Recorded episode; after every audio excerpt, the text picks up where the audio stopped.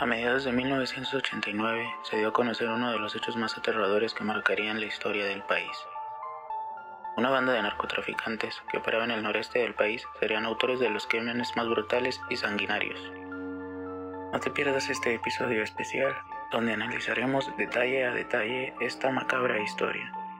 Descubre junto a nosotros todos los secretos y enigmas que rodean esta impactante historia.